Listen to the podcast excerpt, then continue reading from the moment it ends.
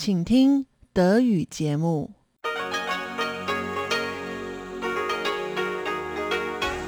Hier ist Radio Taiwan International.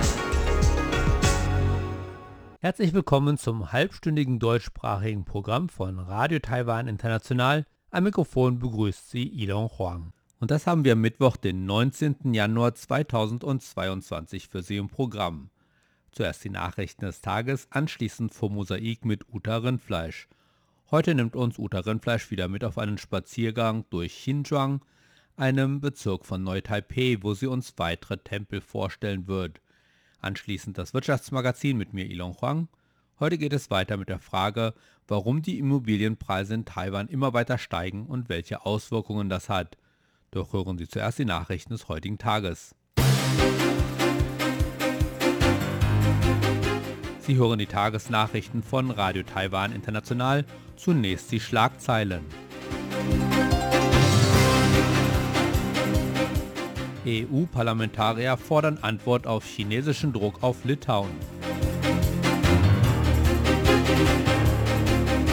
Taiwans Vizepräsident vertritt Taiwan bei der Amtseinführung von Honduras Präsidentin. Und Taiwan übernimmt von China zurückgewiesene Lieferung litauischen Rums. Und nun die Meldungen im Einzelnen. Eine Gruppe von EU-Parlamentariern hat einen gemeinsamen Brief unterzeichnet, in dem die EU aufgefordert wird, Maßnahmen gegen den chinesischen Druck auf Litauen zu ergreifen. Am Montag unterzeichneten 41 Mitglieder des Europäischen Parlaments ein Schreiben an den Europäischen Rat und den Präsidenten der Europäischen Kommission, in dem sie eine Reaktion auf diesen chinesischen Druck fordern. In dem Schreiben heißt es, dass alle EU-Mitgliedsländer das Recht haben, Beziehungen zu Taiwan zu unterhalten.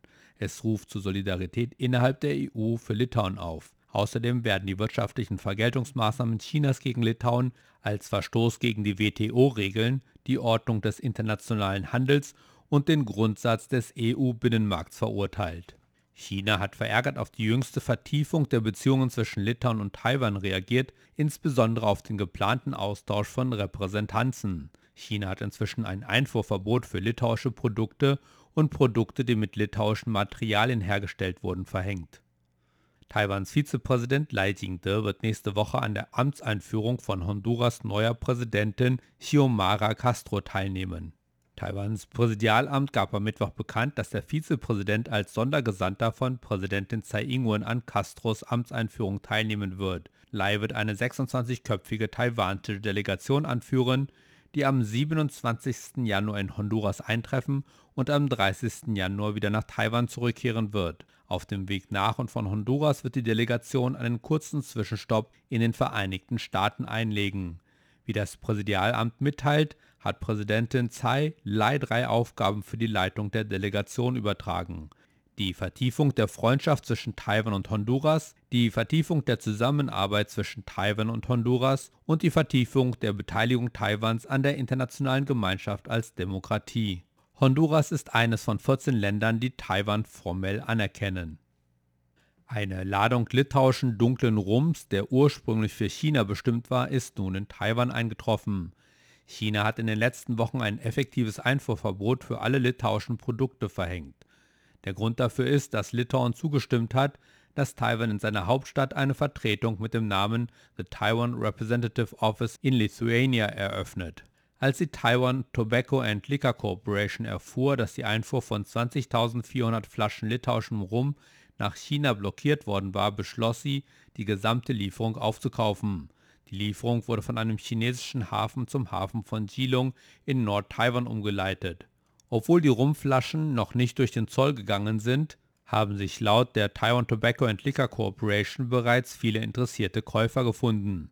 Die Rumflaschen sollen nach dem 15. Februar auf den Markt gebracht werden. Das Unternehmen sagte, es werde die Einfuhr anderer Produkte des litauischen Rumherstellers MV Group Production in Erwägung ziehen, wenn der Rum in Taiwan gut ankommt.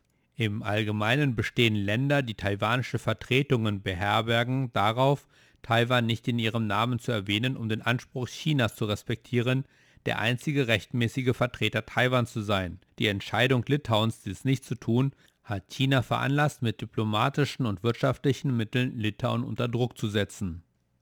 Die Taiwan Hong Kong Association hat einen Plan ins Leben gerufen, um in Taiwan lebenden Hongkongern zu helfen, als Unternehmen erfolgreich zu sein.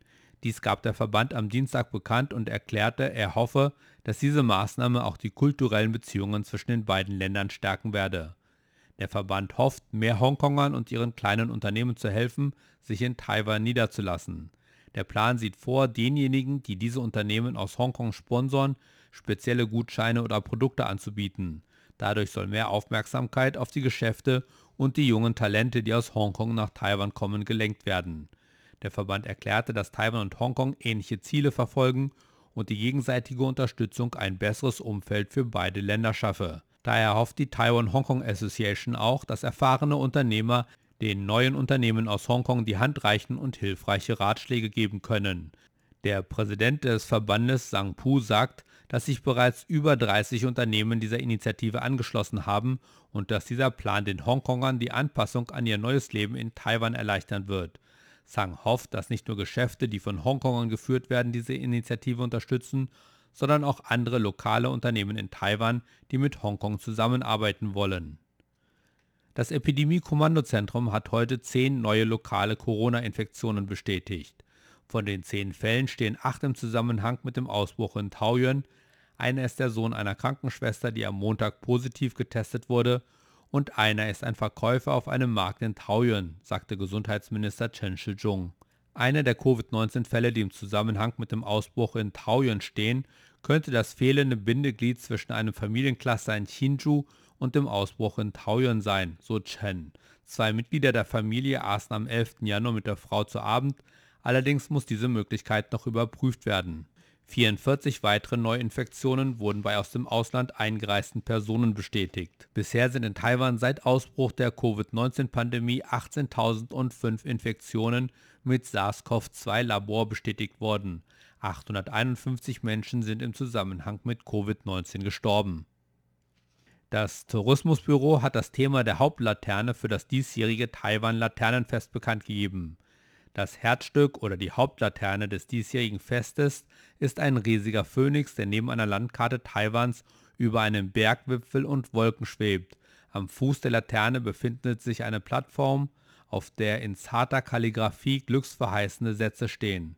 Die Laterne entstand in Zusammenarbeit zwischen dem Künstler Lu Pingcheng und dem Kalligraphen Tong Yang-zi. Das Tourismusbüro hat auch das Design für die Handlaternen bekannt gegeben, die an die Kinder auf der Veranstaltung verteilt werden. Das Design dieser Spielzeuglaternen ändert sich jedes Jahr, oft in Anlehnung an das chinesische Tierkreiszeichen des bevorstehenden Jahres. Die Enthüllung eines neuen Designs ist einer der am meisten erwarteten Teile der Vorbereitungen für das jährliche Laternenfest. Das diesjährige Design zeigt einen Tiger, weil das kommende Jahr das Jahr des Tigers ist und weil der Tigergott eine traditionelle Gottheit ist, die für den Schutz der Kinder zuständig ist. Kommen wir zur Börse. Starke Verkäufe setzten Taiwans Aktien am Mittwoch stark unter Druck.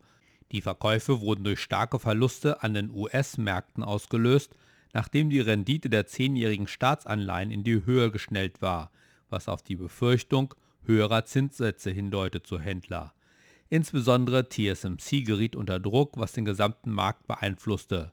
So schloss der TAIX mit 151,18 Punkten oder 0,82% im Minus. Damit lag der Abschlusskurs bei 18.227,46 Punkten.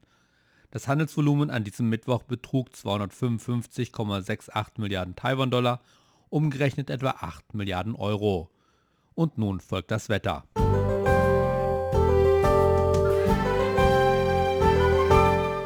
Im ganzen Land war es weiterhin überwiegend bewölkt, wobei es insbesondere im Norden und an der Ostküste immer wieder zu Niederschlägen kam. Die Höchsttemperaturen im Norden lagen bei 19 Grad. Im Osten erreichten die Temperaturen bis 24 Grad, während sie im Süden bei 26 Grad lagen. Und nun die Vorhersage für morgen Donnerstag, den 20. Januar 2022. Im ganzen Land ist es weiterhin bewölkt, im Süden zeigt sich aber hin und wieder die Sonne und es bleibt trocken. In den übrigen Landesteilen kommt es immer wieder zu Niederschlägen. Die Höchsttemperaturen im Norden liegen bei 19 Grad, im Osten erreichen die Höchsttemperaturen bis zu 24 Grad, während sie im Süden auf 26 Grad steigen. waren die Nachrichten des heutigen Tages. Weiter geht es nun mit dem Programm für Mittwoch, den 19. Januar 2022. Weiter geht es nun mit dem Mosaik und Uda Rindfleisch. Heute geht es weiter mit der Tempeltour durch den Bezirk Xinjiang in der nordtaiwanischen Stadt Neu-Taipei.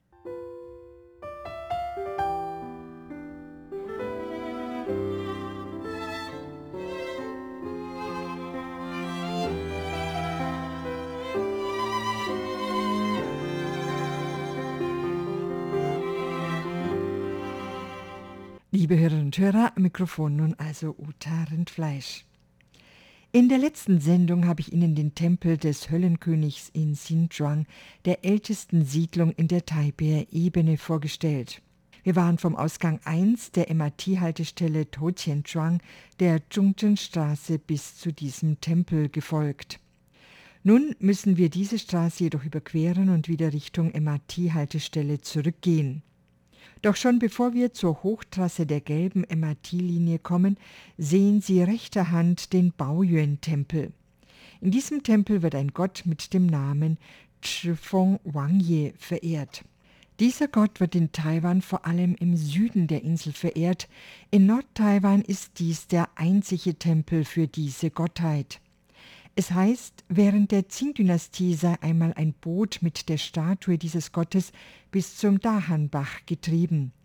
Gleichzeitig sei dieser Gott einem Bewohner des Ortes erschienen und habe ihm versprochen, bei einer Überschwemmung behilflich zu sein. Im Jahr 1776 sollen daraufhin die Fährleute an dieser Stelle einen kleinen Tempel errichtet haben. Gegen Ende der Qing-Dynastie wurde hier nicht nur diese Gottheit, sondern auch Nortor Taizi verehrt.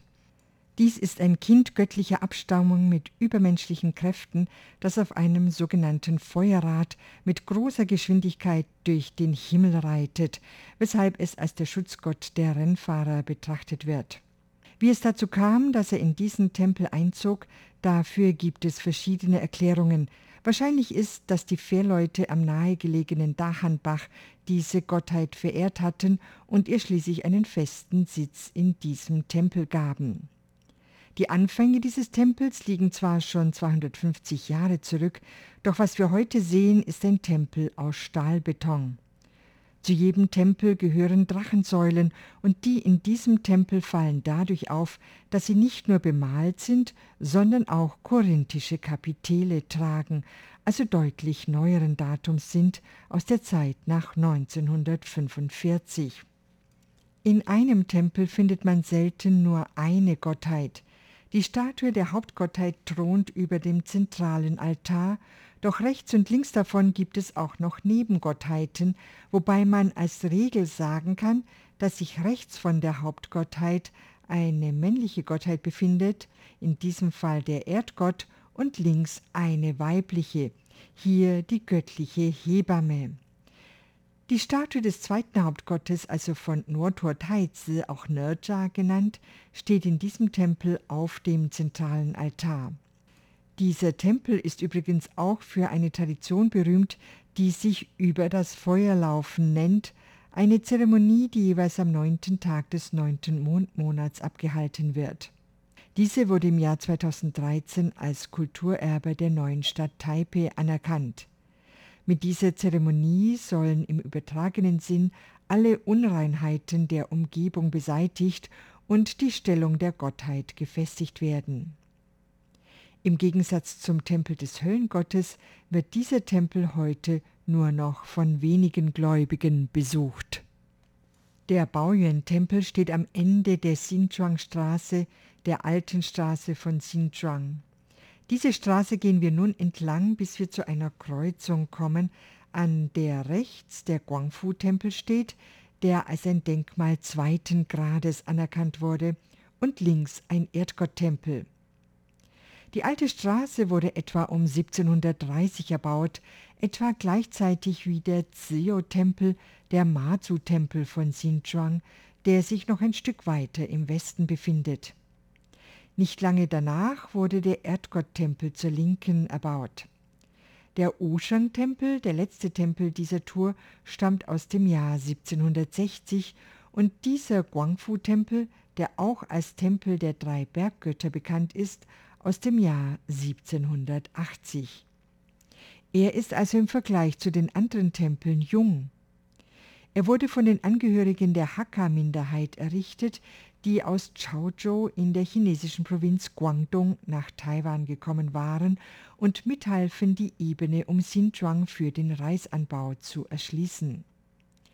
Zwischen 1820 und 1850 kam es allerdings zu kämpferischen Auseinandersetzungen zwischen den Einwanderern aus der Provinz Fuzien und der Hakka-Minderheit aus der Provinz Guangdong, woraufhin sich die Hakka schließlich aus Xinjiang zurückzogen, weshalb der Tempel verwaiste.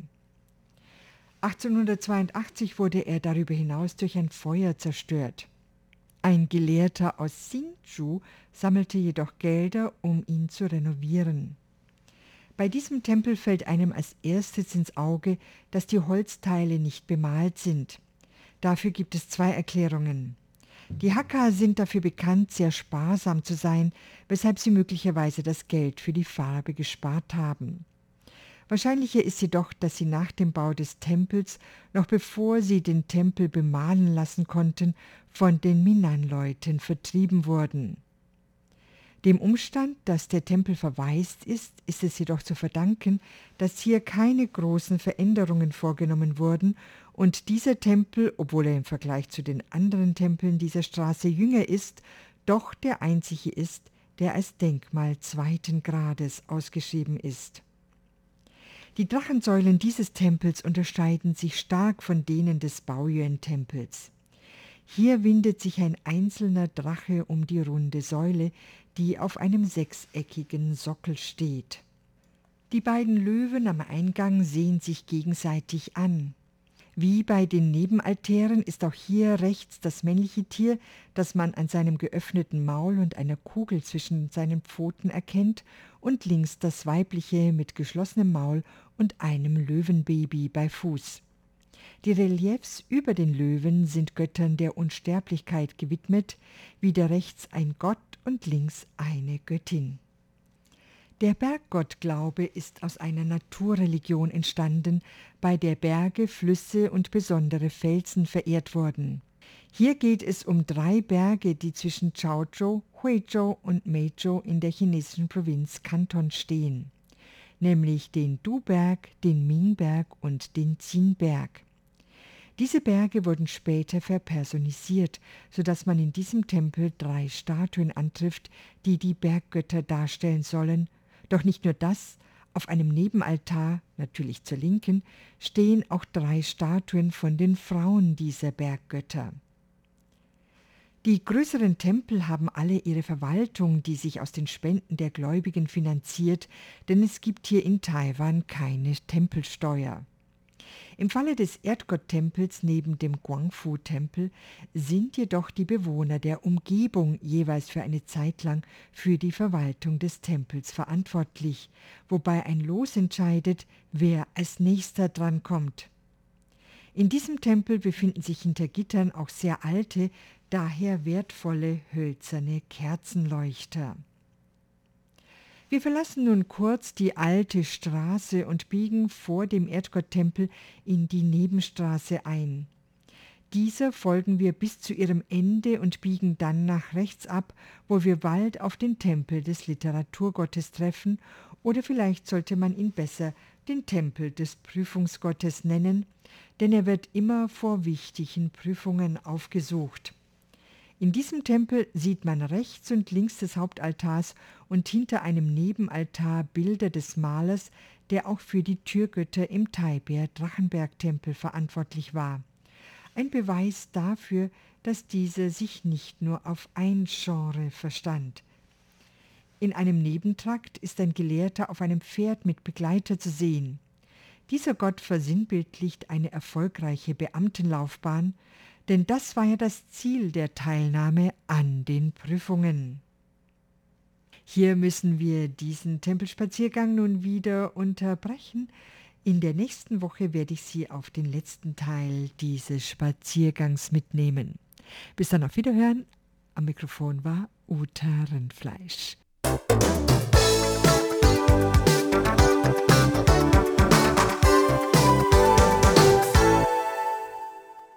Und weiter geht es nun mit dem Wirtschaftsmagazin und Ilon Huang. Diesmal geht es weiter mit der Frage, warum die Immobilienpreise in Taiwan weiter so stark steigen.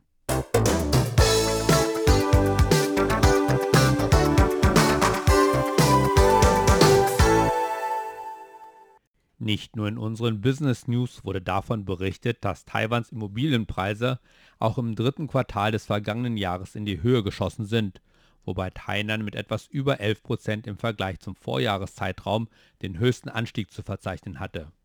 Das Thema der immer weiter steigenden Immobilienpreise ist ein Thema in allen Medien.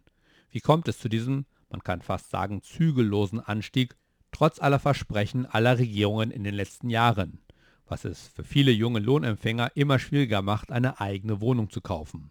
Das taiwanische Magazin Commonwealth hat anhand von drei Orten Taiwans einen Blick hinter die Kulisse geworfen, um zu sehen, wie sich die Spekulationen auf das Leben der Menschen und den Immobilienmarkt auswirkt. Und mit diesem Bericht geht es heute weiter. Und damit herzlich willkommen zum Wirtschaftsmagazin. Am Mikrofon begrüßt sie Ilong Huang. Ich hatte in der letzten Woche damit geendet, dass in Gauchung die Regierung viel Geld ausgegeben hat, um ein verschmutztes Grundstück zu sanieren, damit TSMC dort einziehen kann. Doch die Vorfreude auf die Ansiedlung von TSMC hat die Preise in der Gegend in die Höhe schnellen lassen, was die Freude bei vielen Einwohnern wiederum deutlich geschmälert hat. Im Westen und sogar in China neigten die Regierungen dazu, bei Stadterneuerungsprojekten Platz für Sozialwohnungen zu reservieren, bevor sie umfangreiche Mittel für solche Projekte bereitstellen, erklärte das Magazin Commonwealth.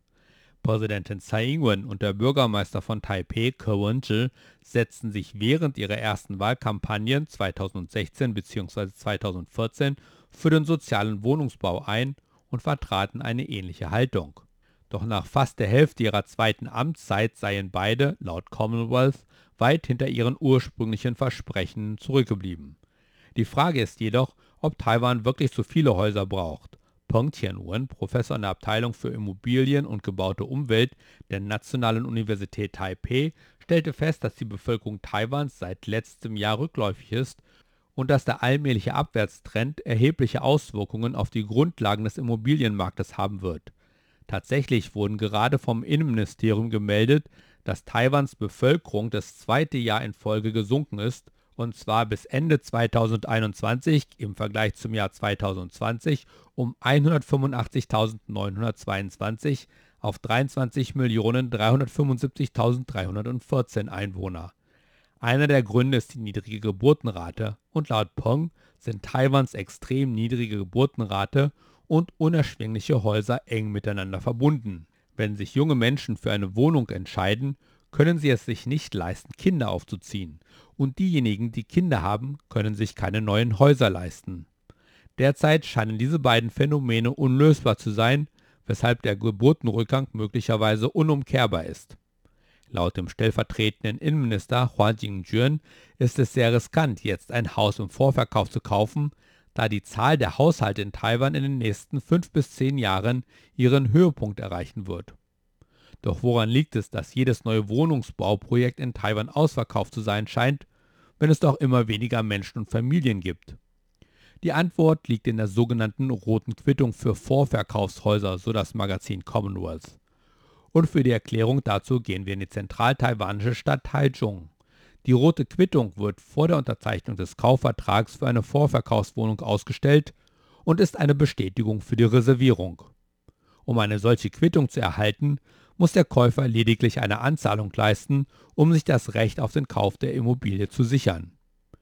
Diese roten Quittungen haben sich jedoch zu einer geldbringenden Ware entwickelt, da die Käufer sie zu einem höheren Preis an andere weitergeben und sich die Differenz in die Tasche stecken.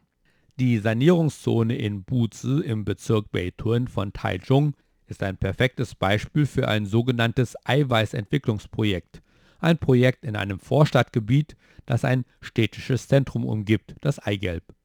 Der Anteil der Investoren, die diese Einheiten kaufen, ist gestiegen. Sie finden, dass es besser ist, ihr Geld in Vorverkaufswohnungen zu investieren, als es auf einer Bank zu deponieren, sagte Wang Yuling, der Vorsitzende des Taichung-Entwicklers Zongtai Real Estate Development. Als Songthai vor vier Jahren ein Wohnbauprojekt auf den Markt brachte, wurden 91 Prozent der Einheiten für den Eigenbedarf der Käufer erworben. Bei einem Projekt, das im April des letzten Jahres auf den Markt kam, sank diese Zahl auf unter 80 Prozent.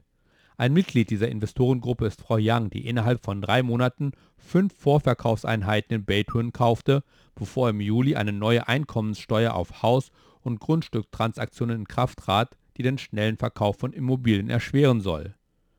Young, die selbst von Beruf Immobilienmaklerin ist, hat beim Verkauf ihres ersten Hauses 3 Millionen Taiwan-Dollar eingenommen und dieses Geld genutzt, um selbst in Immobilien zu investieren. Aufgrund der geringen Anfangsinvestitionen und der Möglichkeit, mit dem Gewinn aus dem Verkauf einer einzigen Wohnung drei Wohnungen zu kaufen, wurde sie schnell auf dem Vorverkaufsmarkt aktiv. In drei Jahren hat sie die Rechte an mehr als zehn Vorverkaufshäusern verkauft und bei jeder Transaktion mindestens eine Million Taiwan-Dollar verdient, was ihr eine Rendite von 60% einbrachte. Gegenwärtig besitzt sie fünf bereits verkaufte und zwei bestehende Wohnungseinheiten.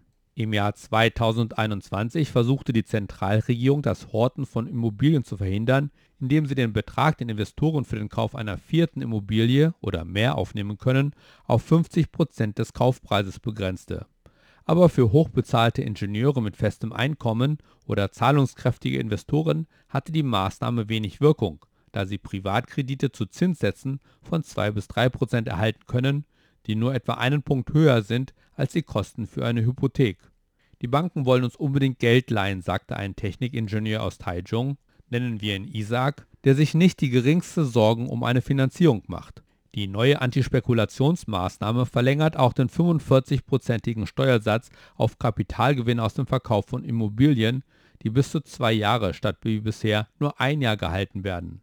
Eine Bestimmung, die wohlhabende Investoren einfach dadurch umgehen können, dass sie ihre Immobilien länger als bisher halten und Taiwans relativ niedrige Grundsteuer lässt Investoren keine Angst davor haben, Immobilien längerfristig zu halten. Li Mingxuan, Professor an der Abteilung für politische Ökonomie der Nationalen Sun Yat-sen Universität, hat festgestellt, dass der durchschnittliche effektive Grundsteuersatz in Taiwan bei 0,12% liegt, eine Belastung, die weit unter der in Großstädten der Welt liegt. Der niedrige Satz ist nicht auf einen nominell niedrigen Steuersatz zurückzuführen, sondern auf eine realitätsferne Bewertungsmethode. Die für die Berechnung der Grundsteuer verwendete Grundlage, der von der Regierung geschätzte und bekanntgegebene geschätzte Bodenwert, entspricht lokalen Studien zufolge im Durchschnitt nur 19,8% des tatsächlichen Wertes von Grundstücken in Taiwan. Der Kauf und Verkauf von Grundstücken ist die größte Quelle der Ungerechtigkeit in Taiwan, so eine Studie von Cyrus Ju, einem Akademiker der Academia Sinica und ehemaligen Leiter des Nationalen Wissenschaftsrates. Den Steuerdaten zufolge sind die Haupteinkommensquellen der Wohlhabenden Aktiendividenden und Kapitalgewinne aus Immobilien. Für die obersten 0,01 Prozent unter ihnen machten die Kapitalgewinne aus Immobilien fast die Hälfte ihres Einkommens aus. Im Jahr 2017 verdiente diese Elitegruppe im Durchschnitt 25,37 Millionen Taiwan-Dollar aus Grundstücksgeschäften das 746-fache des nationalen Durchschnitts. Die Diskrepanz ist vor allem auf die Häufigkeit zurückzuführen, mit der wohlhabende Taiwaner Immobilien kaufen und verkaufen. Li von der Nationalen Sun Yat-sen-Universität sagte, je höher die Immobilienpreise steigen, desto mehr Menschen müssen Hypotheken aufnehmen, was sie zögern lässt, ein Unternehmen zu gründen oder den Arbeitsplatz zu wechseln. Für viele Menschen, die weniger wohlhabend sind, ist ihr Haus alles, was sie noch haben, und das Leben ist ein Kampf bis zu dem Punkt, an dem sie nicht einmal mehr bereit sind, eine Reise zu unternehmen, so Lee und wies darauf hin, dass die Wirtschaft leide, wenn die Menschen nicht konsumieren wollen. Im Augenblick sieht es also so aus, dass in Taiwan immer mehr Häuser für eine weiter sinkende Bevölkerungszahl gebaut werden und dabei die Preise steigen. Abgesehen davon, dass es wie in Japan zu Anfang der 1990er zu einem Platzen der Immobilienblase kommen könnte, werden die im Kampf gegen den Klimawandel notwendigen Grünflächen oder Ackerland fast unnötigerweise mit Zement bedeckt. Das ist ein Zukunftsszenario, das Taiwan nicht ignorieren darf. Und das war das Wirtschaftsmagazin im deutschsprachigen Programm von Radio Taiwan International. Heute am Mittwoch, den 19. Januar 2022. Unsere E-Mail ist deutsch.rti.org.tv. Im Internet finden Sie uns unter www.rti.org.tv. Dann auf Deutsch klicken. Und das, liebe Hörerinnen und Hörer, war es auch schon wieder für heute in deutscher Sprache von Radio Taiwan International. Wir bedanken uns bei Ihnen ganz herzlich fürs Zuhören. Bis zum nächsten Mal hier bei Radio Taiwan International. Am Mikrofon verabschiedet sich Ilon Huang.